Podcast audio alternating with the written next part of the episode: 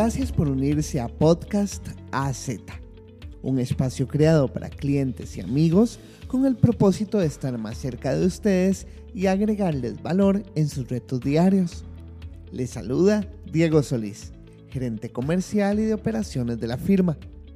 Esta semana tenemos una conversación con el doctor Pablo José Cruz sobre el teletrabajo.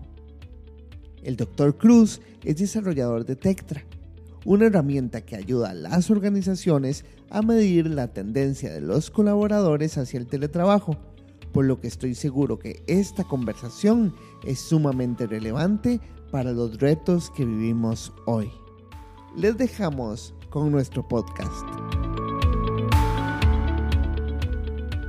El invitado que les tenemos hoy es el doctor Pablo José Cruz. Pablo es un, es un buen amigo muy cercano a nosotros. Pablo, buenos días.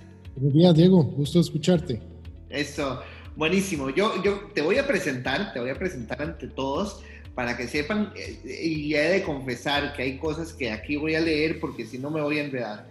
Pero bueno, el, el doctor Cruz es licenciado en psicología, máster en derechos humanos, especialista en psicología forense y organizacional, fundador de la Red Académica Internacional para la Formación Profesional frente al COVID-19. Eh, es, un espacio donde eh, se atiende eh, a más de 5.000 personas por semana y coordinador latinoamericano del grupo de trabajo, Psicología del Trabajo de la ULAPSI. Entonces, el, el doctor Cruz, Pablo, te voy a decir Pablo el resto de la conversación. Eh, Pablo además es desarrollador de, una prueba que se llama TECTRA, que es una prueba que mide la tendencia de los individuos hacia el teletrabajo. Por lo tanto, y porque sin querer eh, nos mandaron a todos a teletrabajar a partir de marzo en Costa Rica, creo que es muchísimo lo que, lo que Pablo nos puede agregar en esta conversación. Así que Pablo, buenos días. Te quiero, quiero lanzarte al, agua con esta pregunta para que arranquemos esta, esta plática. Y es que, fíjate que el 16 de marzo decidimos en la empresa ir a teletrabajo y así como nosotros, muchas empresas en el país que tienen la oportunidad de teletrabajar fueron empujadas a esto. ¿Cómo puede un líder empezar a acoplarse en esta dinámica del del teletrabajo, hablarnos un poquito de los retos, un poquito de, del, del, flujo de información, no sé, hoy voy a, voy a ser honesto, hoy, hoy quiero como explotarte, sacarte ideas y poder aprender todo de vos. Buenísimo, Diego, de verdad que sí. Ve, es interesantísimo lo que estás planteando. Realmente es un reto en sí mismo y vos lo estás viviendo en tu empresa, igual los amigos que nos están escuchando lo están viviendo en la empresa de ellos es un reto permanente. Eh, el tema del liderazgo, cómo se establece un liderazgo en teletrabajo es todo un reto, porque mucha gente nunca había estado habituada a tal cosa. Entonces, el plantear cómo enviar a la gente, cuál es la forma como tengo que supervisarlos, cómo los llamo, cómo les hablo, cómo los invito a una reunión, cómo utilizo estas carajadas eh, informáticas, ¿verdad? Que son también muy novedosas para muchos de nosotros, es realmente todo un reto. Eh, pero es un reto muy bonito, Diego. Ve, ve qué vacilón. Hemos encontrado, eh, como todo, cosas positivas y también negativas. Una de las cosas muy, muy interesantes que nos hemos encontrado es que la gente realmente eh, está muy a gusto desde la casa. Está bien, trabajan un poco más, se vuelven más hábiles en, en temas tecnológicos, etcétera, ¿verdad? Entonces, realmente creo yo que la, que el crecimiento en teletrabajo se va a mantener. Y esto no es de tres meses, esto nos va a llevar varios meses también, ¿verdad? Posiblemente va a ser la normalidad de ahora en adelante. Pablo, pero conozco muchos líderes que pueden estar diciendo, eh, estoy deseando volver a la oficina para poder controlar, porque no, no, no, sé, siento que no tengo, no los puedo ver, entonces no sé en qué están lo cual es correcto, ¿verdad? No, no quiero satanizar jamás el tema del control, creo que es parte fundamental de la, de la administración. Pero ¿qué consejos le podemos dar a los líderes que están gestionando equipos para poderlos apoyar a tener un mejor control y tener equipos más productivos? Ok, eh, lo primero que hay que entender es que esto es un reto en sí mismo. ¿Qué quiere decir eso? Que esa persona que está en supervisión tiene que entender que tiene que capacitarse para poder supervisar en teletrabajo. Ok. Eh, en cuanto a qué? En cuanto que es una modalidad nueva en la cual tienes que utilizar otras herramientas de supervisión. Por ejemplo, esta herramienta que estamos utilizando en este momento, como por ejemplo el Zoom o, los, o el Teams o cualquiera de esos eh, centros informáticos que hay ahora, son una forma esencial para poder supervisar, para poderse reunir, para poder estar presencial, etcétera, No obstante, también hay un tema, porque hay un tema generacional metido en todo este, este zambrote, le digo yo, tecnológico. Y es que mucha gente, Diego, no está acostumbrada a hacer este tipo de supervisión. ¿Por qué? Porque generacionalmente nunca pasó por algo similar. Entonces, ahí hay un reto. ¿Un reto en qué? De capacitación. En cuanto a qué? En cuanto no solamente a temas de legislación o cuestiones legales, sino también en temas de cómo puedo yo, como jefe, tener también la capacidad de aprender de la situación y confiar también en el trabajo de mis colaboradores. Ahora, Pablo, perdona que te interrumpa, porque mencionaste Zoom, mencionaste, creo que mencionaste Teams, o sea, lo que mencionaste fueron herramientas de comunicación. Lo que estoy infiriendo de fondo es que el, el, el tema principal es comuniquémonos y aprendamos a usar las herramientas para comunicarnos. ¿Te estoy entendiendo bien? Por supuesto, porque una de las mejores formas para supervisar es tener una excelente comunicación. Hay otras herramientas eh, específicas para ver cómo están los procesos, cómo van los procesos, medir procesos, y todo eso existe. Pero si yo no tengo comunicación con mi gente, perdemos esa parte humana que forma y estructura lo que es el trabajo en sí mismo. Entonces, yo me comunico adecuadamente, tengo esa habilidad de comunicación, que ahora más que nunca tiene que ser algo que tengo que fortalecer. Y entonces todas las demás herramientas tecnológicas para la supervisión de procesos, etcétera, se dan por sí mismas. ¿Por qué? Porque ya, ya las empresas lo están implementando. Y no es de ahora, ya llevan muchísimos años implementándose además. Entonces, aquí el reto y el reto más fuerte en temas de teletrabajo es el modo y la forma como yo estoy comunicando cómo estoy recibiendo la información. Contame un poquito más de eso, dame, dame un par de ejemplos. Vamos a ver, si yo tengo una persona en teletrabajo en la casa, este, pero esa persona está con situaciones familiares, X, violencia intrafamiliar o alguna situación de, de, enfermedad dentro de la familia, que no tiene que ser necesariamente COVID, puede ser cualquier otra cosa, y yo no comunico a mi supervisor, mi rendimiento va a bajar. ¿Por qué? Porque yo estoy tenso en estar en la casa. Este, entonces, cuando yo logro comunicar adecuadamente, yo como supervisor entiendo por qué la productividad de esa persona ha empezado a bajar. Entiendo que, está, que hay una situación dentro del hogar que yo como empresa sí puedo, puedo apoyar a mi colaborador. ¿Por qué? Porque es, es parte de la responsabilidad social que yo tengo como empresa. Pablo, ¿y qué haces? Lo digo porque lo he escuchado en otras personas. Hay personas que llegan y dicen, los problemas de la casa se quedan en la casa y el trabajo es el trabajo. ¿Qué, qué haces con eso?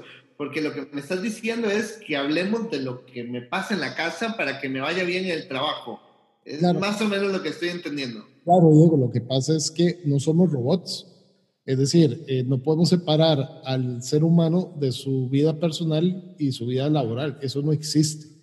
Es como aquella persona que dice, yo vengo a, mi trabajo solamente a hacer, amigos, a hacer, trabajo y no a hacer amigos. Eso es imposible. La interrelación social siempre se va a dar y siempre va a haber un, como un peso laboral y, y, emocional y familiar en todo lo que nosotros vayamos a hacer. Siempre. Entonces, esa parte de involucrarse con cuidado y respeto en la vida de los colaboradores permite un mayor funcionamiento, una mayor producción eh, en el colaborador y también empatía, además que, que en este momento es sumamente importante que se mantenga. Pablo, ¿y cuál es la zona gris? Porque yo, yo entiendo que esto es importante, ¿verdad? El poder comunicarnos con nuestra gente, el que ellos entiendan que nos preocupamos por ellos, pero ¿cuál es esa zona gris? ¿Qué, qué límites no debo pasar yo como jefe eh, o como líder en la vida personal de aquellos que laboran conmigo? Ve, cosas importantes. Uno, el respetar el horario laboral. Eso es importantísimo porque sí hemos visto que muchos jefes se les pasa la mano, ¿verdad? Y, y, se les olvida que la modalidad de trabajo es una modalidad, pero es un horario establecido por el código de trabajo. Es decir, si vas a trabajar ocho horas, son ocho horas. Si has establecido a un horario, es ese horario y tienes que respetarlo, porque tu colaborador que está en su hogar también tiene cosas que hacer, tiene que dedicarle tiempo a su familia, a su pareja, a, sus actividades personales.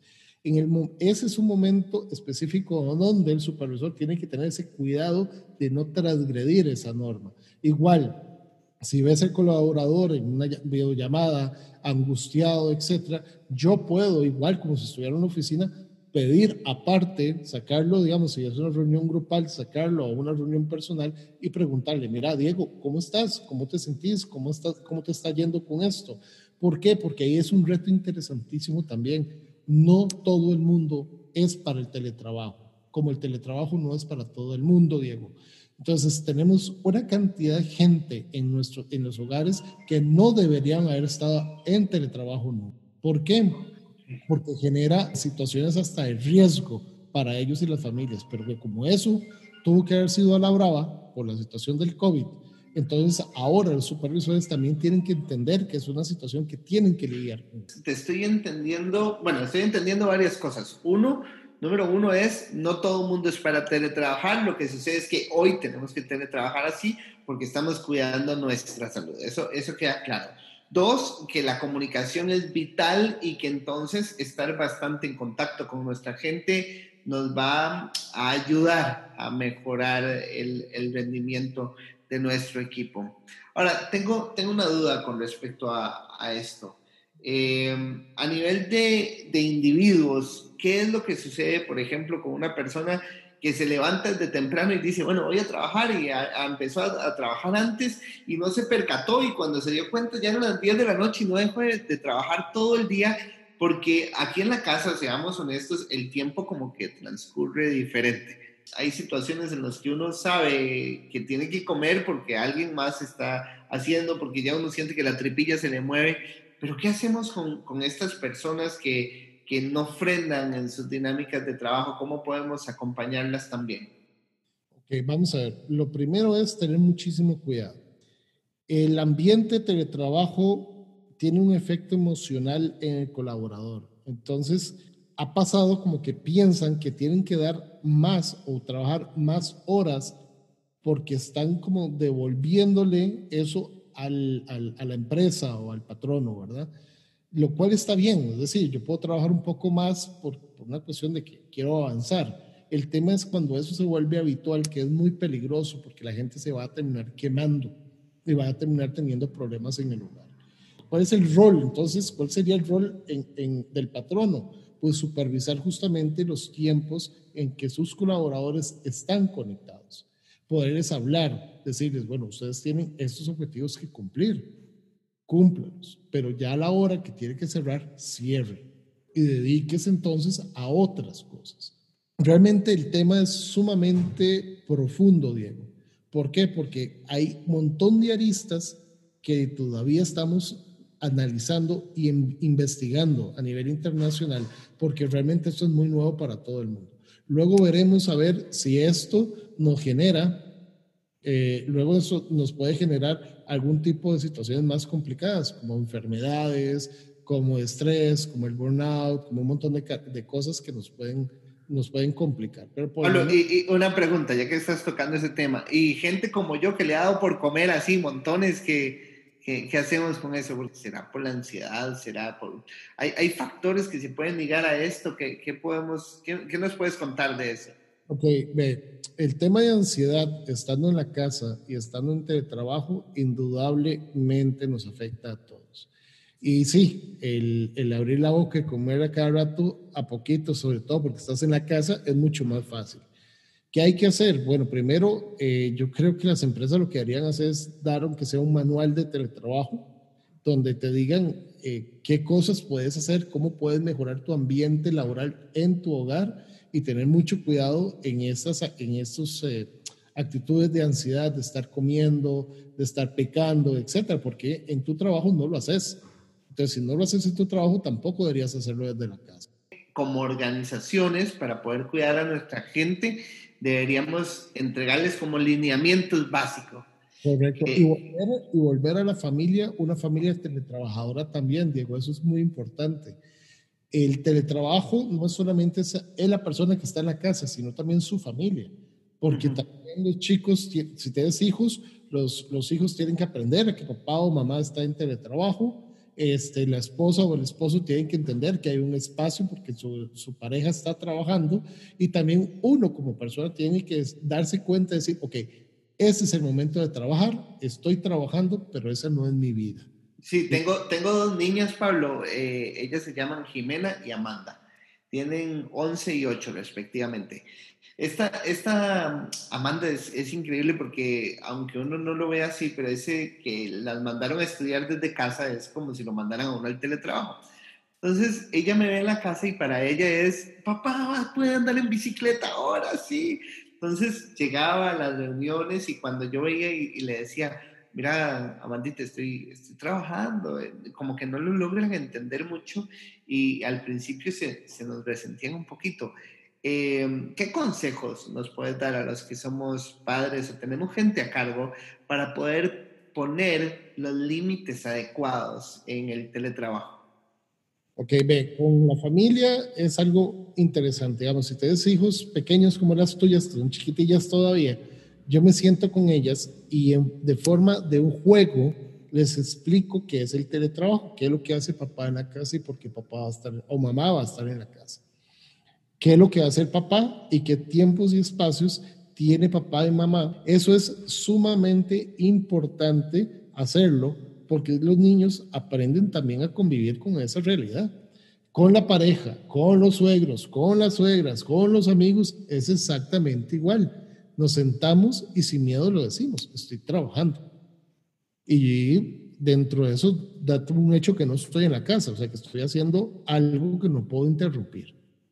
Y para eso hay tiempos de almuerzo que podemos compartir en familia, o el tiempo en café que puedo compartir con la familia, o apenas termino de trabajar, estoy con ustedes como familia, ya juego y vacilo y, y me encargo de, de, la vida rutinaria de familia.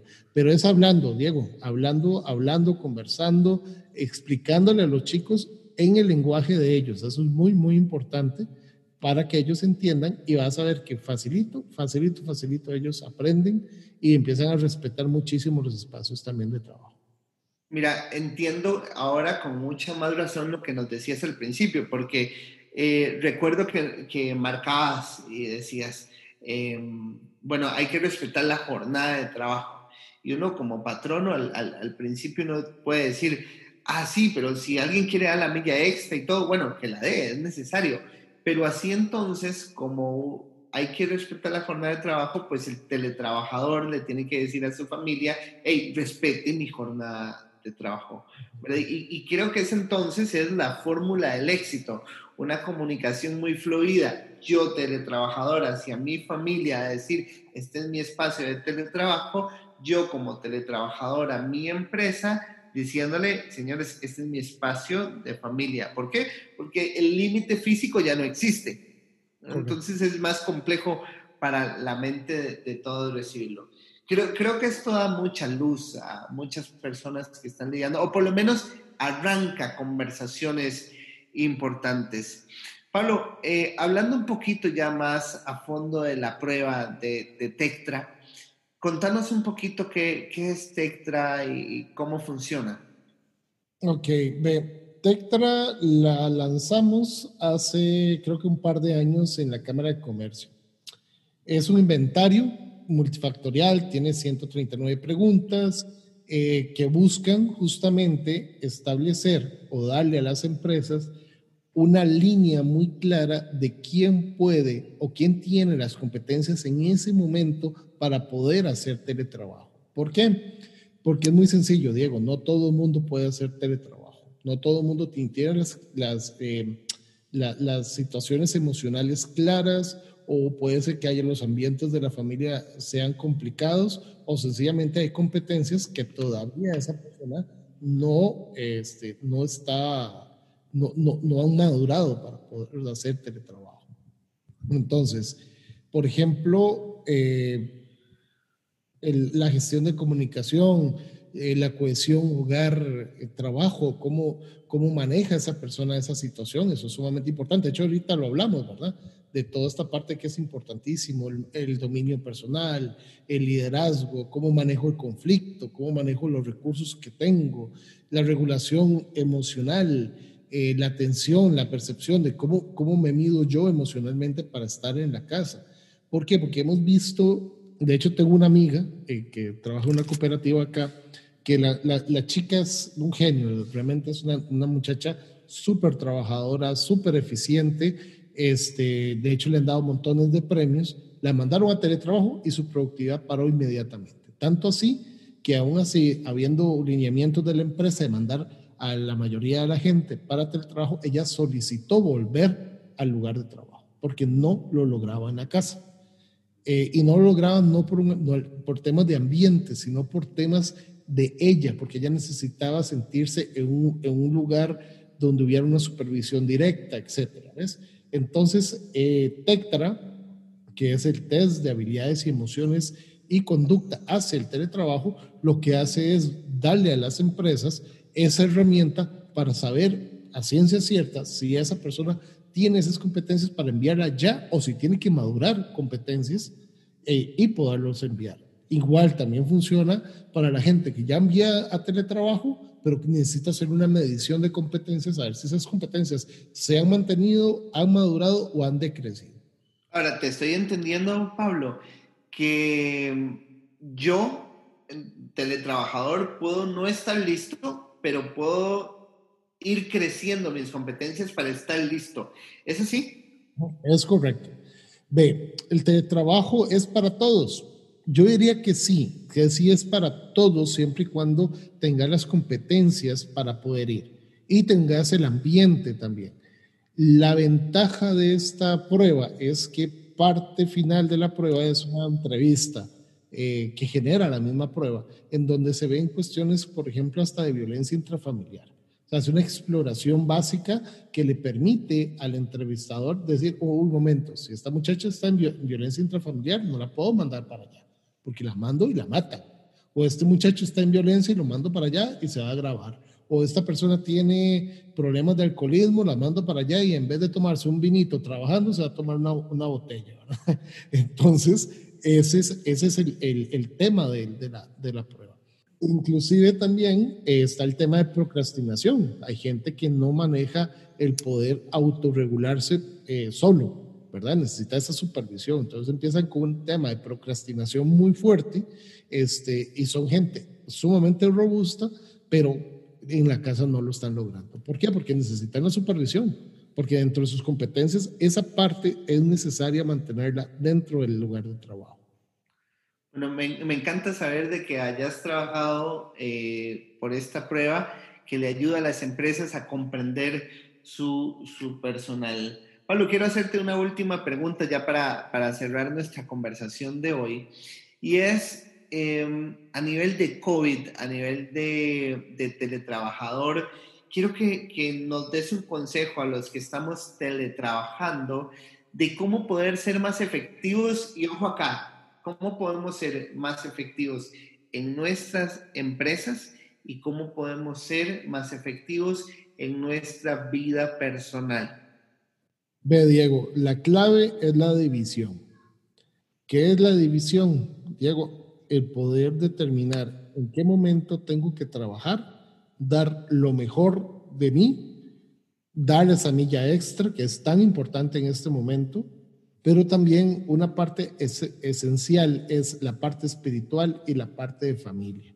El poder estar con mi familia, el poder tener un espacio para mí, para mis hijos, para mi, mi pareja, eso es sumamente importante ahora más que nunca. ¿Por qué? Porque lo que hace es compensar también el estrés del trabajo, que, no, que estar en teletrabajo es el mismo estrés o incluso hasta más. Entonces, esa, esa dinámica se tiene que mantener. Familia y darle lo mejor que nosotros podamos a la familia, respetando los espacios de mi familia, al igual que respetando el espacio de mi trabajo.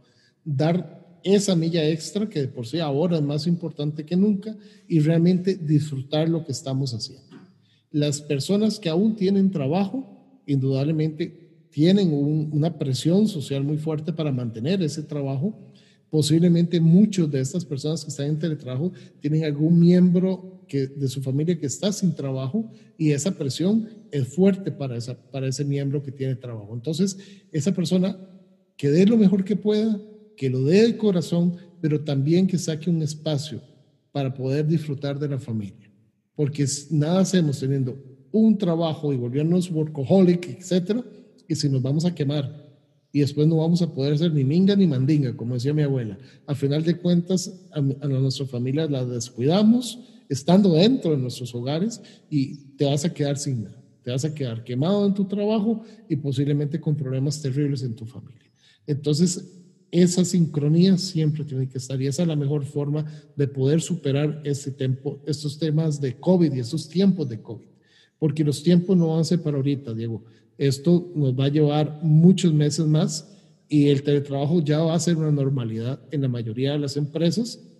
Aparte que hay muchos beneficios para la empresa de por sí con teletrabajo y se va a mantener, indudablemente. Pero sí se tiene que mantener desde una perspectiva sana de salud mental, de salud espiritual, de paz. Entonces, si yo mantengo ese, esa, esa paz y ese equilibrio, indudablemente todo va a ser mucho mejor. Perfecto, Pablo. De verdad te agradezco mucho el tiempo. Se nos fue voladísimo el, el rato. Eh, agradecerle a todos nuestros amigos que, que, nos escuchan, recordarles que estamos para servirles. Pablo, despedite. Este es tu momento para decir adiós. Adiós. Muchísimas gracias, Diego, de verdad, por el espacio. A los amigos que nos escuchan, de verdad, un gran abrazo. Eh, esto hay que continuarlo este, y tenemos muchos espacios más para, para crecer y para construir.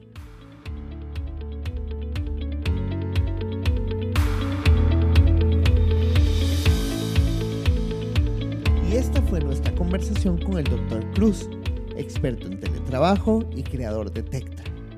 De ella podemos extraer los siguientes aprendizajes. La comunicación es fundamental para que el teletrabajo sea exitoso en sus organizaciones. No se trata nada más de enviar a la gente a sus casas y suponer que están haciendo lo que les toca, sino de un verdadero acompañamiento. Por eso necesitamos líderes preparados. No todas las personas están diseñadas para el teletrabajo. Algunas tienen mayores capacidades que otras. Y es por esta razón que es importantísimo dictaminar y desarrollar estas competencias para lograr un desempeño óptimo. Evitemos que nuestros equipos de trabajo caigan en el burnout Definamos bien los límites del teletrabajo y motivemos a nuestros colaboradores o a nosotros mismos a respetar los espacios designados. En siguientes podcasts vamos a hablar a fondo el tema del engagement y su importancia para lograr organizaciones exitosas. Herramientas como Tectra o mediciones de engagement para evitar que sus equipos de trabajo se fundan son parte del catálogo que ponemos a su disposición para apoyarles a alcanzar el logro estratégico. Le invitamos a visitar nuestra página web www.aldiceledon.com y a seguirnos en redes sociales donde nos puede encontrar como AZ y asociados. Nos escuchamos la próxima semana. Se despide Diego Solís deseándole semanas muy exitosas.